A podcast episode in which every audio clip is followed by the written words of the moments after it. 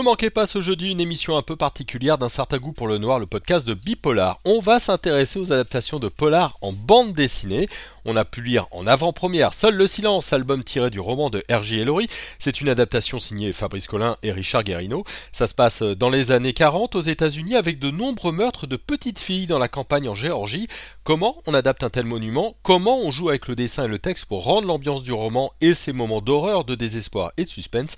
On en parle ce jeudi le scénariste Fabrice Collin dans votre podcast Un certain goût pour le noir.